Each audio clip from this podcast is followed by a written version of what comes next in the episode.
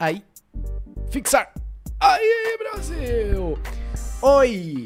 Oi, Relou! Relou, Um podcast sobre criatividade, comunicação e conexão. Alô, Brasil! Alô, Brasil! Alô, Fabiana Gutierrez! Alô, André Rosado! Alô, Giovana Paula! Alô, Camila Cevada! Alô, Maria Leoalha! Alô, Léo Batista! Alô, Brasil! Mauro Fantini falando, e esse é mais um episódio do Nota 6, que também é uma live no Instagram, onde a gente tá misturando as coisas. E o episódio de hoje é uma continuação de um episódio que, se eu não me engano, é o 140 por aí. Olha o Fábio Klins. Oi, Fábio Klins. Ah, em que eu comecei falando sobre um livro chamado A Arte do Encontro. The Art of Gathering. Eu comecei a ler esse livro, pirei, falei, meu, preciso botar pra fora. Aí quando eu preciso botar pra fora as coisas, eu gravo o episódio do podcast, eu, eu faço live e tudo mais. Então, fiz a parte 1, porque eu, eu li um- tinha lido um pouco do livro, e eu fiz a parte 1, falando um pouquinho ah, do, dos ensinamentos que eu tive, que eu achei incrível. E me distanciei do livro, fui ler outras coisas. E aí depois de ler outros livros, voltei pra Arte do Encontro, li mais um pouco, pirei e tô aqui de novo pra botar pra fora, pra colocar as minhas considerações, pra compartilhar com vocês, pra ouvir vocês. Beleza? A Marielle tá falando que é o episódio 143. A Marielle é o é o a- a- re- repositório ambulante de episódios do podcast do Nota 6. Ela sabe todos. Muito obrigado, Marielle. Cara, Arte do Encontro, esse livro serve pra quem é professor que vai receber a turma. Serve pra quem é líder e vai organizar uma reunião. Serve pra organizador de eventos, Giovana Paula, tá aí, organiza eventos. Serve pra quem vai fazer festa do filho, serve pra quem vai fazer o encontro dos scripters no próximo sábado. é, Brasil. Serve pra quem vai chamar pessoas pra sua casa, serve pra quem tem clínica e vai receber os pacientes. Serve pra quem vai organizar de algum modo um encontro. E a gente tem um encontre-se, né? A Ana Lazizi tá falando aí. Os scripters têm um encontre-se no próximo sábado que vai ser demais. Então, ah, esse, esse livro me pega porque, bom, é, porque uma, uma das coisas que eu faço, eu sou professor, então eu encontro os alunos. É, o Narizes, a gente organiza eventos, organiza as oficinas, e eu já dei muito curso presencial, né? Hoje em dia faz tempo que eu não dou curso presencial, é, o Potências de Conexão, Lendo Mentes, ó, o Rafa Negrão fez o Lendo Mentes, fez o Potências de Conexão, todos presenciais. E faz tempo que eles não acontecem. Mas para quem organiza curso também, é incrível esse livro, tá? A Arte do Encontro. Se vocês tiverem perguntas, se vocês é, quiserem saber umas paradas, vocês mandam pergunta aí na, na, na paradinha da pergunta aqui do Instagram, tá bom?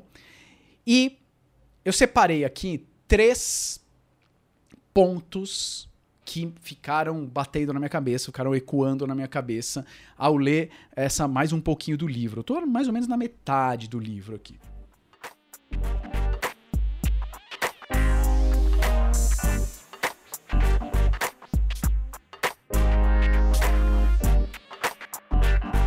Os pontos que eu quero trazer para vocês é o seguinte. Número um, como fazer um encontro num lugar incrível. Como fazer um encontro no num lugar incrível. Primeiro ponto. Segundo ponto.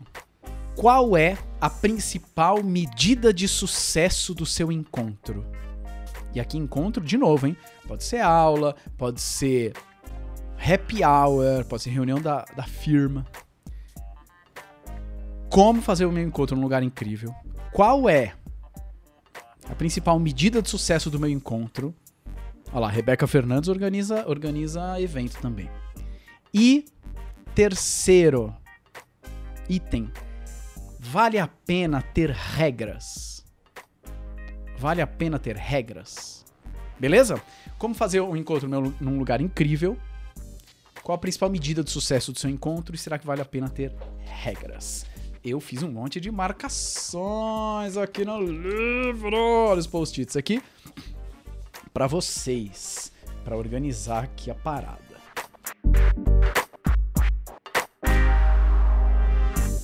Comecei a ler, peguei de novo o livro para ler. E a primeira coisa que eu li foi The, A venue is a nudge. A venue is a nudge. O lugar onde você vai fazer o seu encontro é um empurrãozinho, é um cutuco. O lugar onde você vai fazer um encontro é um cutuco. E aí, olha o que a autora diz. E eu vou ler o que a autora diz, mas diga aí, é, o que é que vocês levam em consideração para escolher o lugar de um encontro? Lugar de uma festa, o lugar de, de um encontro entre amigos, o lugar de um curso. O que, que vocês levam em consideração para escolher um lugar de um encontro. A escolha de lugar normalmente é feita levando em consideração todos os aspectos, menos o propósito.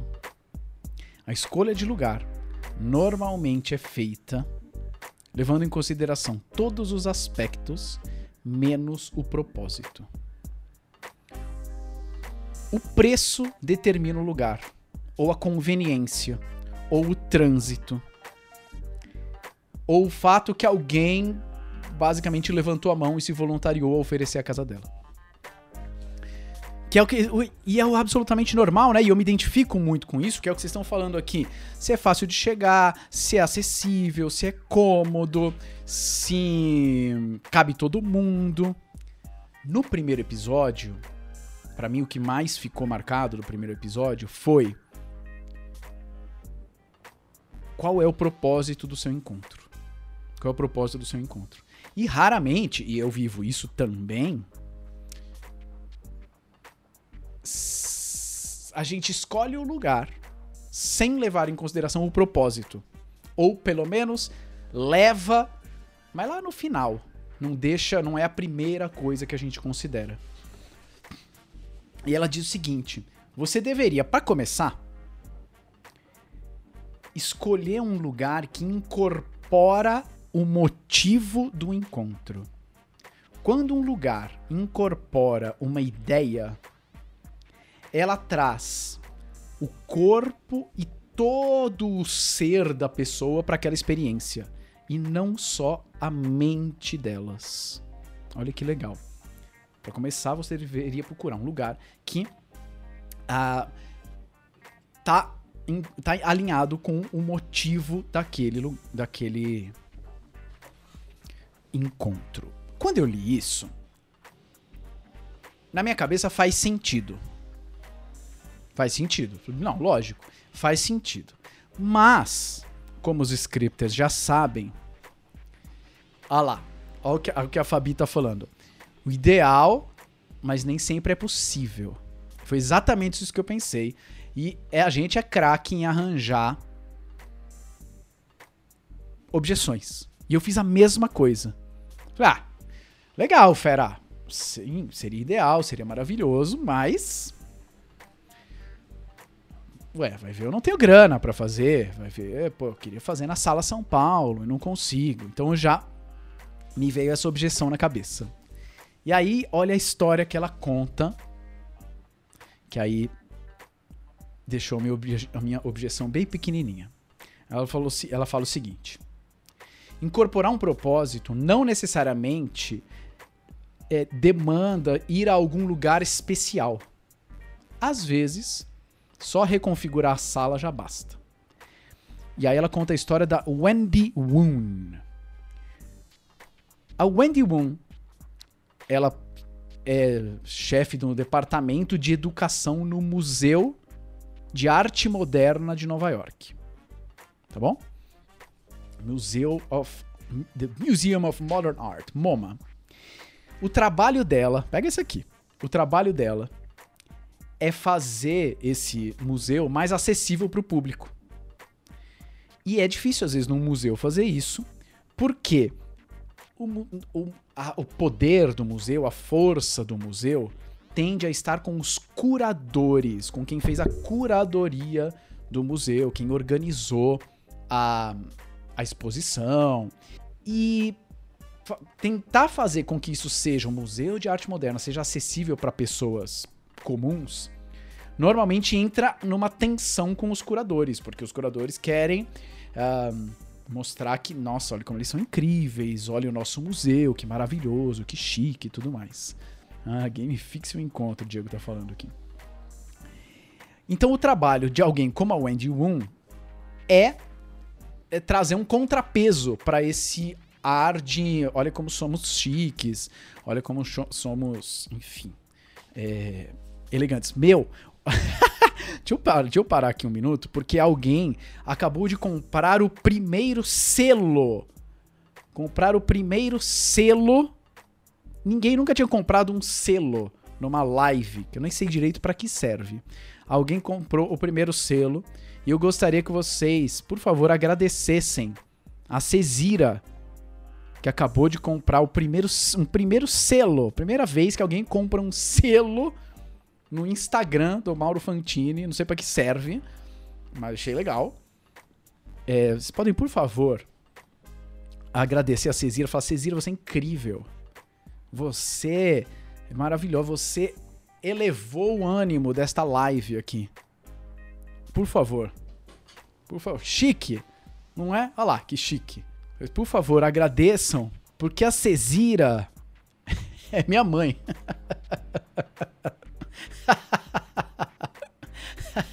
Maravilhoso.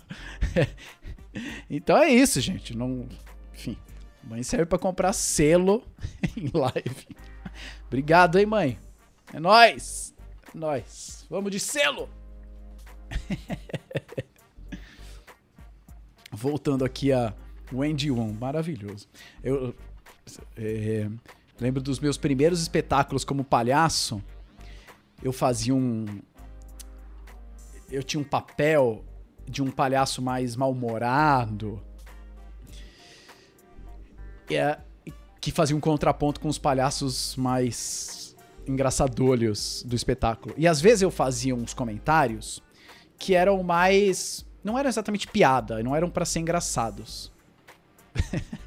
e aí nos meus primeiros espetáculos, eu fazia esses comentários, aí tinha uma pessoa batendo palma na plateia. muito bom, muito bom. Era minha mãe. Maravilhoso. Enfim, vamos voltar aqui ao Wendy Woon. O trabalho da Wendy Woon, é trazer esse contrapeso da, da coisa chique, elegante do, do, do museu, né? E, e, e trazer para as pessoas. E aí ela uh, dá um curso para estudo para alunos de pós-graduação que querem se tornar educadores do museu. Beleza? E esse curso acontece numa sala dentro do museu. Aí é que tá o ponto. Então a mulher vai dar um curso para pessoas que querem ser educadoras do museu. Onde que vai dar esse curso? Posso alugar um lugar? Não, não pode. Posso fazer no Central Park? Não posso. É, pode fazer no, no, Rockefeller Center? Não, não pode. Vai ter que ser aqui na sala B203 do museu. Ah, beleza. No primeiro dia de aula, às três em ponto, ela abre a porta da sala. No meio da sala tá uma zona completa de cadeiras todas emaranhadas. Uma pilha de cadeiras emaranhadas na primeira aula. Oi, Tatiane Paslar. Os alunos entram, pausam, ficam confusos. Eles olham um pro outro, eles olham para Wendy Woon. A professora olha para eles em silêncio. Em algum momento, os alunos começam a falar entre eles, e de pouco em pouco eles vão ficando um pouco mais confiantes, a interação começa a pegar ritmo. E eles começam a tocar as cadeiras e começam a desemaranhar as cadeiras e organizar na sala. Eles vão fazendo isso. E cada aluno vai decidindo o que fazer, sendo que não tem nenhuma instrução. Onde é que eu boto minha cadeira? É, a gente deixa elas perto, deixa longe, faz num círculo, faz em uh, uh, fileira. Como é que a gente faz? Alguém. Alguém quer falar alguma forma? Ninguém quer falar uma forma? E aí a autora diz o seguinte: é isso que eu digo quando. É isso que eu quero dizer quando eu digo que um, um encontro não precisa de um, um lugar super fancy, grana pra caramba, ou então talher para peixe. Não precisa ser super chique. A sala é a sala de sempre que ela usa. É um lugar totalmente unremarkable. No mesmo, no mesmo prédio, no mesma cidade de sempre. Mas fazer uma coisa, colocar as cadeiras num emaranhado muito louco, ela traz o propósito do encontro para aquele lugar. Estão sacando? Estão entendendo o que eu tô falando? Eu achei maravilhoso isso. Qual que é o propósito? Ensinar para esses futuros educadores que nada no museu é sagrado. Nem uma pilha de cadeiras no MoMA pode ser confundido com uma obra de arte. E para mostrar para eles que a arte realmente acontece quando as pessoas participam dela Olha que legal! A arte realmente acontece quando as pessoas participam dela. E que o museu se torna vivo quando as pessoas interagem com o museu. Pleo! Você viu que pleo? Que pleo! Eu achei maravilhoso isso. Achei maravilhoso. A minha, a minha objeção foi lá, vai. Oi, Eduarda.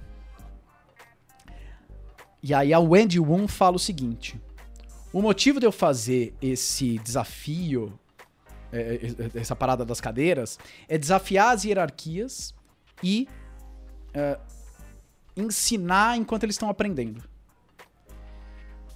o, proje a, a, o projeto né, desse espaço social, desse espaço físico, desse espaço emocional afeta como as pessoas engajam com as ideias, com o conteúdo e com cada uma.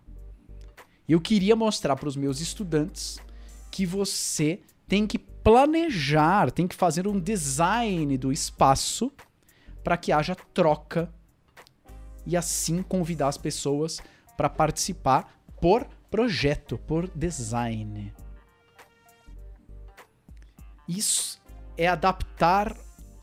Ela adaptou o lugar ao propósito, Fabi. Total. Ela adaptou o lugar ao propósito, sendo que é o lugar de sempre, a sala de sempre. E o propósito era mostrar que. Gente, se a gente partir, se nós educadores partirmos do princípio que o MoMA é no MoMA é tudo sagrado, ferrou, a gente não vai conseguir trazer o público. Então, o fato de deixar as cadeiras todas emaranhadas tem a ver com o propósito e tem a ver com não ser tudo sagrado e as pessoas precisam tocar, as pessoas precisam participar, as pessoas precisam entrar na parada para que o museu faça sentido. Ah, então pronto, então é só eu fazer encontros com cadeiras emaranhadas. Não, infeliz. É alinhar o propósito. Olha que legal. Eu tô falando tudo isso, por favor, tá? Entendam que eu tô falando isso como alguém que tá lendo o livro e tá pirando. Não como alguém que super faz isso a todo momento. Tá? A gente até tenta fazer umas paradinhas no nariz de plantão. Mas. Não, tô, tô aprendendo junto aqui com vocês, tá? É, a Fabi participou do Potências de Conexão lá na Fonte de Ideias, né, Fabi? Lá na Vila Madalena. Por que, que a gente foi para lá? Isso foi a primeira vez que eu, que eu saquei isso. O Potências de Conexão, um curso que eu já né, teve nove turmas, aí veio a pandemia. Ele começou como um curso de extensão na São Camilo. Eu fiz pela primeira vez lá na São Camilo, depois fui pela segunda vez lá na São Camilo. A terceira vez, eu, ele não era um curso de extensão, mas eu fiz lá. A Duane. Oi, Duane. A Duane também fez o Potências. Eu também fiz lá na São Camilo. Então foram três ocasiões lá. Só que chegou uma hora que eu percebi que o curso fala uma coisa, mas o espaço lá falava outra. O espaço parede, o espaço chão, o espaço carteiras de madeira enfileiradas. Lógico que a gente tirava de fileira, mas uh, o espaço dizia outra coisa. A gente queria questionar, questionar padrões de apresentações, mas a gente estava num espaço que reforçava padrões de apresentações. Então a gente foi para um espaço, que é o que a Duane conheceu, que é o que a Fabi conheceu, ah, com parede laranja, chão roxo, post-it para todo lado, girafa, buzina. E o espaço já dizia pra gente, né, que aqui a gente pode arriscar, aqui a gente pode tentar outras coisas, aqui a gente pode uh, brincar, de, brincar de apresentar. Né, e fez muita diferença. Fez muita diferença. Lógico que as turmas que foram lá na São Camilo foram super legais também. Eu, adoro, né? E a galera gostou muito, a gente lembra até hoje. Mas mudar de espaço fez muita diferença. Então eu gostei muito disso, do espaço alinhado ao propósito. E esse, esse ser o principal motivo de você ter o espaço. Então eu com certeza vou começar a pensar mais ainda sobre isso. Para concluir a parte do local, a autora diz o seguinte: que o, o seu local é bom quando ele faz um displacement. Não sei exatamente uh, como traduzir displacement, mas ela fala assim: displacement é sobre quebrar, é, tirar, né, fazer uma quebra da, da dos hábitos das, da, das pessoas. É acordar as pessoas do, da névoa das suas próprias rotinas. Não é mais complicado do que simplesmente fazer uma atividade num lugar onde as pessoas acham que você não deveria fazer. Fazer uma atividade num lugar onde as pessoas acham que você não deveria fazer. Ah, olha o Ícaro. Eu estudo arquitetura e urbanismo. Por mais que eu fale muito disso, ainda parece um desafio muitas vezes. Imagino mesmo. Imagino mesmo. Que legal. Que legal. Tirador. A Sandra Maria tá dizendo deslocamento, displacement. É, pode ser. Que não é um deslocamento de né, trajetória, assim. Beleza? Esse foi o primeiro ponto. Local. Como fazer um local incrível. Né? E o local incrível não, não é só necessariamente o local físico, Avenida Nações Unidas 1312, mas é também como esse local existe que vai ver a sala de sempre. Vai ver, é a B115 de sempre. Muito bem. Vamos aqui para o próximo post-it. Próximo post-it. Uma medida de sucesso. Qual é a medida, a principal medida de sucesso do seu encontro? Eu adorei esse aqui. E é óbvio, mas não quer dizer que eu faça. Uma medida de sucesso do seu encontro é, é seu encontro foi bem sucedido, né? Quando ele começa com um grande número de interações anfitrião convidados seu, o seu encontro tem muito sucesso quando ele começa com um grande número de interações anfitrião convidados. Mais do que convidados convidados. E ele termina com isso invertido. Ou seja, começa com mais interação anfitrião convidados e termina com mais interação convidados convidados. Hum? Simples, né? Simples. Mas eu acho que pode guiar muito o que você vai fazer durante o encontro, como ele é planejado.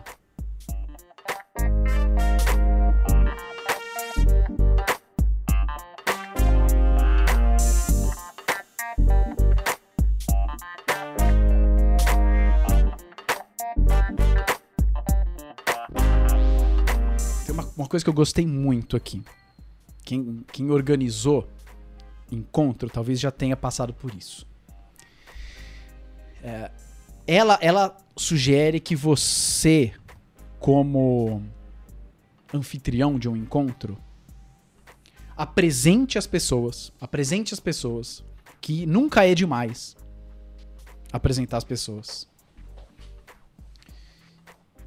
E que você, como anfitrião, pode sim tomar esse poder, tá? Ela, ela grifa bastante isso. É, você é um anfitrião, você tem poder sim, tá? Não precisa ficar tímido, não. Não precisa ser um déspota da parada, mas você tem poder sim.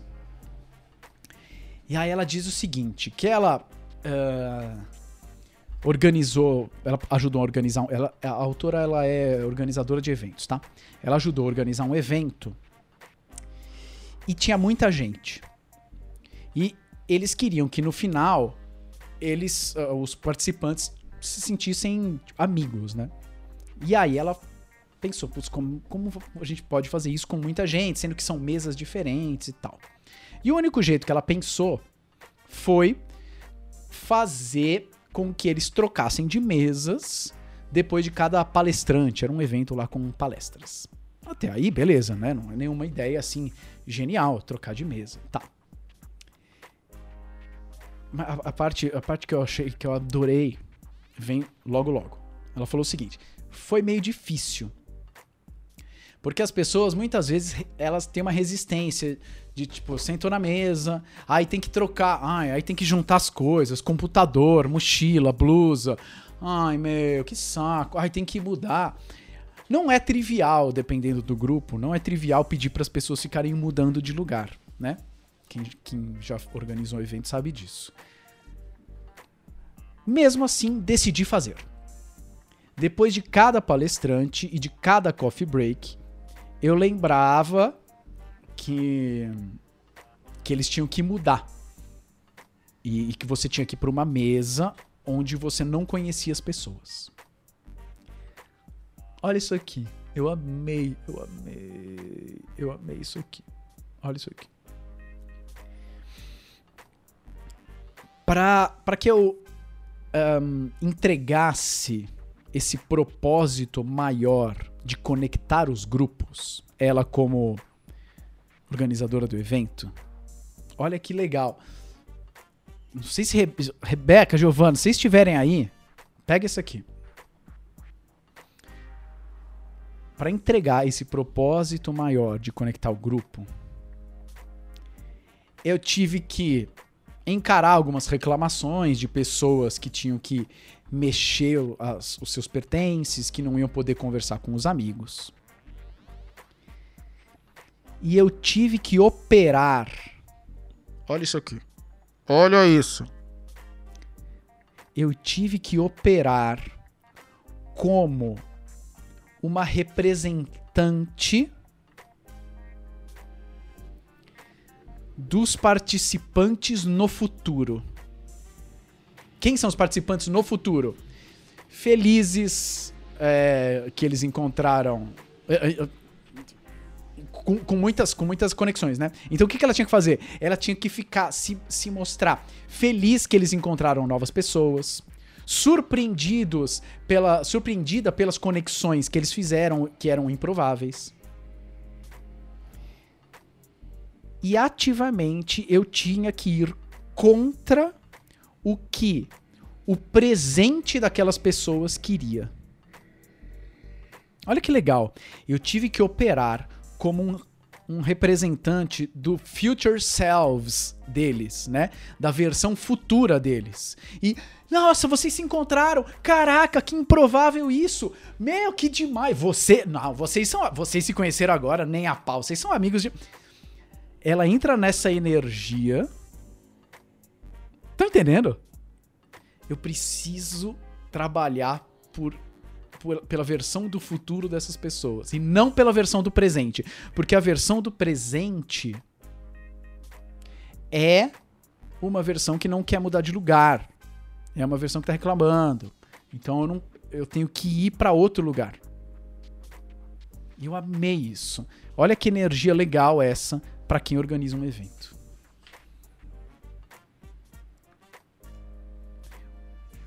A moral da história, a moral dessa história é que a conexão não acontece por conta própria. A moral dessa história é que a conexão não acontece por conta própria, não acontece de modo espontâneo. Isso é verdade para um encontro, isso é verdade para uma apresentação, para uma aula, para um TCC, para uma defesa de tese, para uma reunião. Conexão não acontece espontaneamente. Você precisa ser o catalisador dessa parada, dessa conexão.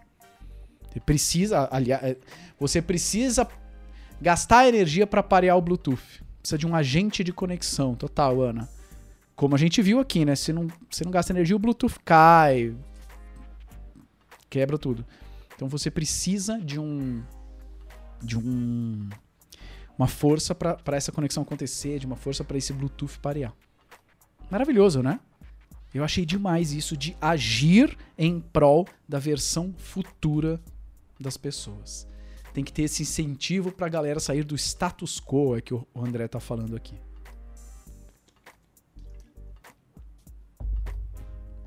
Tá fazendo sentido? Tá fazendo sentido?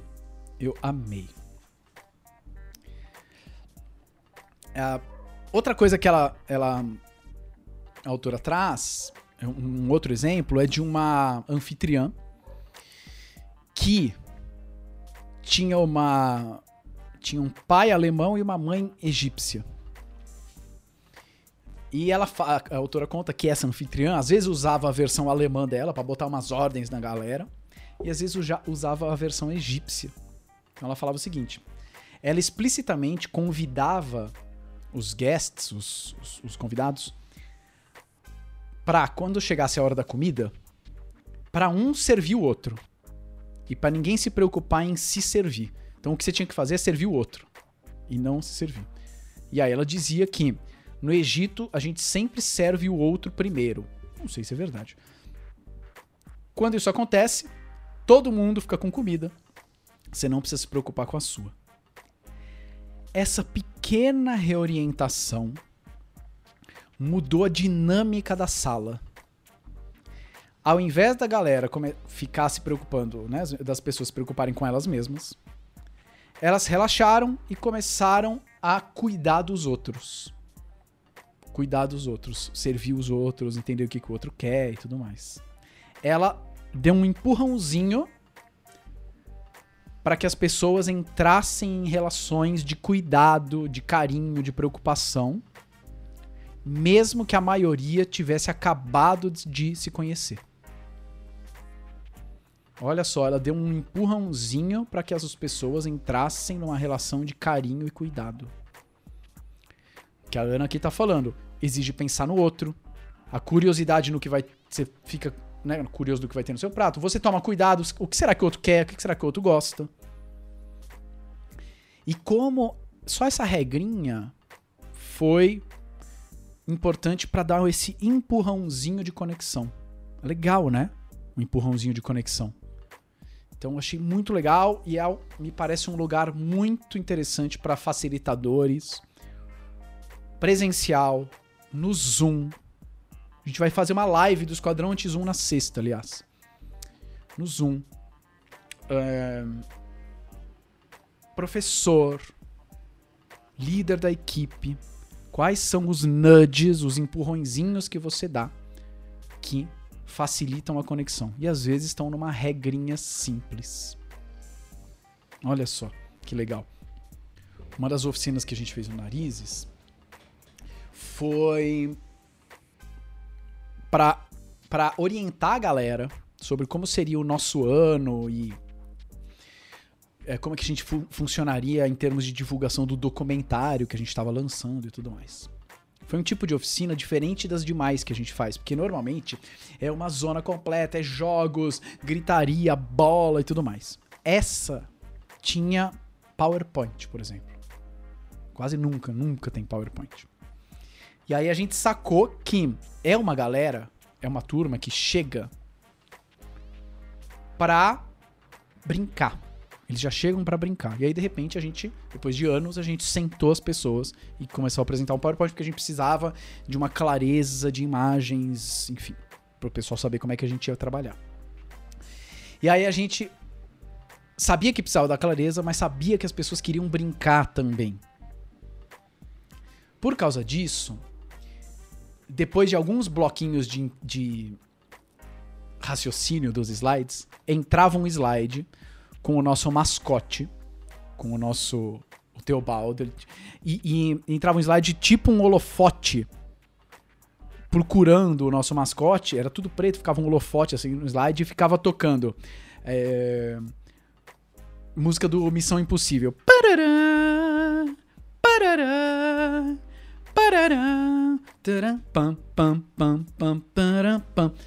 Sempre que aparecesse esse tipo de slide, e ele tava salpicado pelo, pelos, pela apresentação de PowerPoint. Sempre que aparecesse, as pessoas tinham que sair das suas cadeiras, andar sorra a, a luz apagava, andar sorrateiramente até outra cadeira, como se fosse um agente secreto, porque a gente tinha uma temática de, de missão secreta, a gente tinha algumas missões no ano e tudo mais. Então isso deu uma luz pro para palestra. É, tinha slide, mas entre um slide e outro tinha um momento de zona, de brincadeira, de, de missão impossível e vamos brincar de agente secreto. A gente fazia isso, depois voltava para os slides. Aí fazia isso mais algumas vezes. Foi super divertido. Lembrei agora que tem a ver também, né? Qual, quais são os empurrõezinhos que você dá para conexão? E eu tô vendo que a, a Diana tá falando aí sobre várias, várias maneiras, táticas, regras do The Art of Hosting.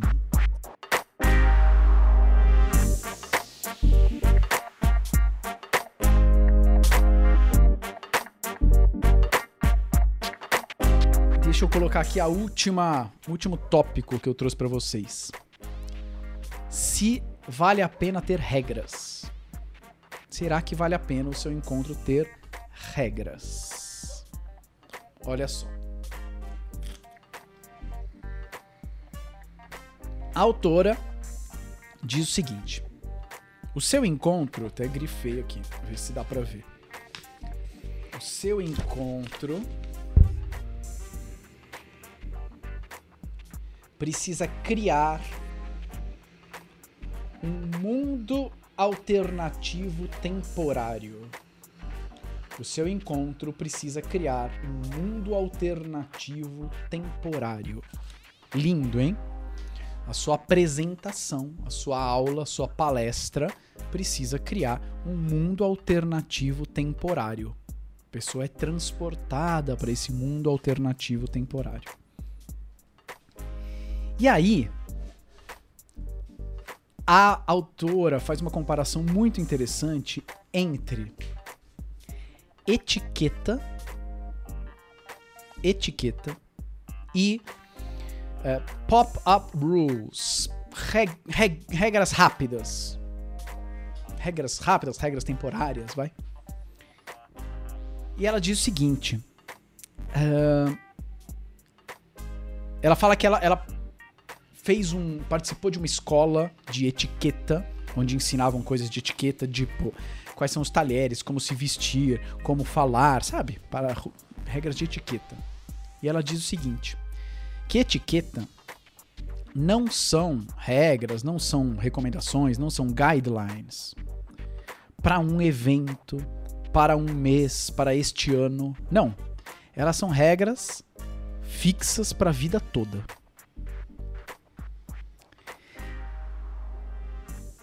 A, a, olha que legal, a abordagem da etiqueta para um evento ou para a vida é o oposto da humildade. É o oposto do humilde. A abordagem da etiqueta para a vida ou para um evento é o oposto do humilde. Por quê? Porque ela demonstra o mínimo interesse enquanto diversas outras culturas são. Ela cria um padrão ouro de comportamento que só é aceitável para as pessoas que querem parecer refinadas. Não está interessado em variedade, diversidade, ideias distintas ou abordagens incomuns. Então, nas escolas de etiqueta, eles não querem saber, eles vão dançar foxtrot. Eles não querem saber como que é no Compton, no Harlem espanhol ou no Appalachia, não sei quais são esses. Mas não quer, o que importa é, é, é o que a gente faz. Então a etiqueta, olha que legal isso. A etiqueta, uma regra da etiqueta é exclusão. Porque o valor desse sistema de etiquetas é aristocrático. Então ele só faz sentido para você se destacar do resto. Então, etiqueta é legal, contanto que algumas pessoas não saibam etiqueta. Olha só, etiqueta é legal, contanto que algumas pessoas não saibam etiqueta. Se todo mundo soubesse onde colocar o, o copo de vinho, escolas de etiqueta não iam servir mais para nada, porque todo mundo sabe. É algo fixo e excludente. Então, uh, o que ela diz é o seguinte: ela fala, eu sou a favor de regras, pop-up rules, regras rápidas, regras temporárias. Porque num encontro baseado em etiqueta, os, os jeitos de se comportar partem uh, uh, da sua identidade e definem quem você é. Num encontro baseado em regras rápidas, esses comportamentos são temporários. O que pode ser menos democrático do que etiqueta, que é algo que precisa ter sido internalizado por anos da sua vida antes de você aparecer no encontro. Não é nada democrático, faz sentido? Ao passo que pequenas regras que podem ser enviadas por e-mail ou que podem ser informadas no próprio encontro não precisam de nenhum preparo. No Esquadrão Antes 1 a gente faz isso. A gente tem um monte de regras que a gente cria no encontro. E a gente lida com elas na hora. Isso é a magia do improviso também. Por isso que a oficina de improviso é tão legal. Porque são regras que você não precisa ter nenhum preparo anterior e você vai se virar com elas na hora e todo mundo tá se virando com elas na hora e tá todo mundo igual. E quando tá todo mundo igual é muito mais fácil fazer amigo. Quando tá todo mundo igual, quando tá todo mundo na mesma. A etiqueta permite que as pessoas se reúnam porque elas são iguais, porque elas são a mesma coisa. As regras rápidas, regras temporárias, permitem que as pessoas se reúnam porque elas são diferentes, mas estão abertas a viver a mesma experiência. Hum? As regrinhas rápidas permite que pessoas se juntem porque elas são diferentes mas abertas a, a, ter a mesma experiência. Igual ao arame, Ana Maria. Isso mesmo. A gente teve uma, uma palestra com o Cláudio Tebas. Sempre que ele falava arame, eu tinha que trocar a câmera, trocar minha câmera, que eu tava com duas, e falar, é isso aí, e depois voltar. Virou uma regrinha nossa criada ali na hora, vira uma piada interna de quem tá no encontro, né? E a coisa fica mais legal. Então, a autora gosta muito de pequenas regras do tipo, ó, nesse encontro a gente não vai falar, você não pode falar o seu sobrenome. A gente só vai se tratar em primeiro nome. Um, ou então a parada de servir um ao outro. Ou então, no Narizes, a gente tá dentro do meio acadêmico. Quando a pessoa entra, ela participa de 15, 16 oficinas. Só na última oficina, a gente pergunta o curso da pessoa. Medicina, enfermagem, nutrição, Antes disso, a gente não pergunta. É uma regrinha nossa. Porque não importa. Importa qualquer outra coisa, menos o curso que ela faz. Então, ela é super a favor de pequenas regrinhas. Legal, né? Eu amei. Eu amei. Tô amando o livro. Tô mais ou menos na metade. Provavelmente teremos mais um episódio barra live do The Art of Gathering. Então, hoje a gente viu aqui local Hoje a gente viu uma medida de sucesso e hoje a gente viu se vale a pena ter regras ou não. Fazendo o resumo da live, o resumo do, do episódio. O principal do local é: será que o local. Oi, Cintia Lopes! Será que o local tá alinhado com o seu propósito? E não precisa ser chique, lembrem das cadeiras do MoMA. Segunda coisa, medida de sucesso do seu encontro. Ele começa com uma grande afinidade anfitrião-convidados e termina com uma grande afinidade convidados-convidados. E a terceira coisa, vale a pena ter regrinhas, segundo a autora, a Priya Parker, vale, vale a pena, porque as regrinhas do encontro transportam as pessoas para um mundo alternativo temporário e são muito mais inclusivas e democráticas do que a etiqueta. Uau! Rápido e, e direto, típica, típica live pleo. Típico, típico episódio pleo. Foi legal? Fazemos mais uma de The Art of Gathering com mais do livro aqui, com, conforme eu for lendo e for pirando. O que, que vocês acham? Me digam aí.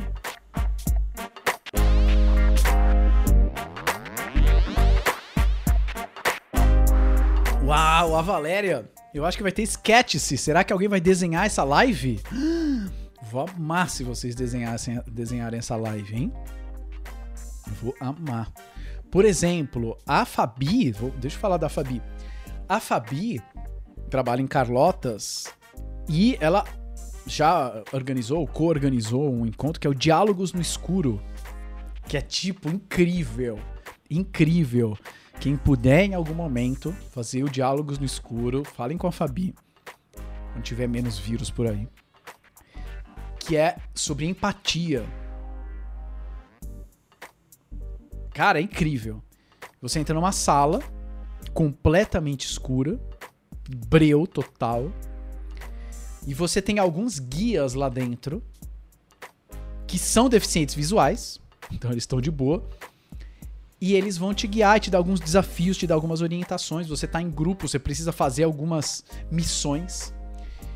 E é uma lição incrível sobre a empatia.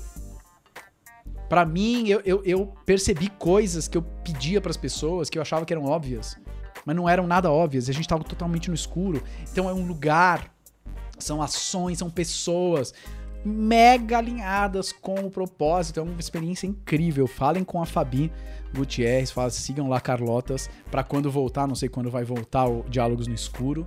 É um exemplo maravilhoso disso, assim, é um encontro o local tá super alinhado com as regras, você sai mais amigo do que as, das pessoas do que quando você entrou. É maravilhoso. Senhoras e senhores, esse. Nos episódios do Nota 6 agora, você pode mandar áudio. E aí talvez a gente faça episódios só com áudios das pessoas falando dos episódios. Incrível. Quando sair esse episódio, vocês cliquem lá para mandar áudio, tá bom? Que a gente vai fazer uma parada coletiva, vai ser maravilhoso. Tô super empolgado. Pronto. Senhoras e senhores, esse foi mais um episódio do Nota 6, que também foi uma live no Instagram. Até o próximo episódio. Tchau.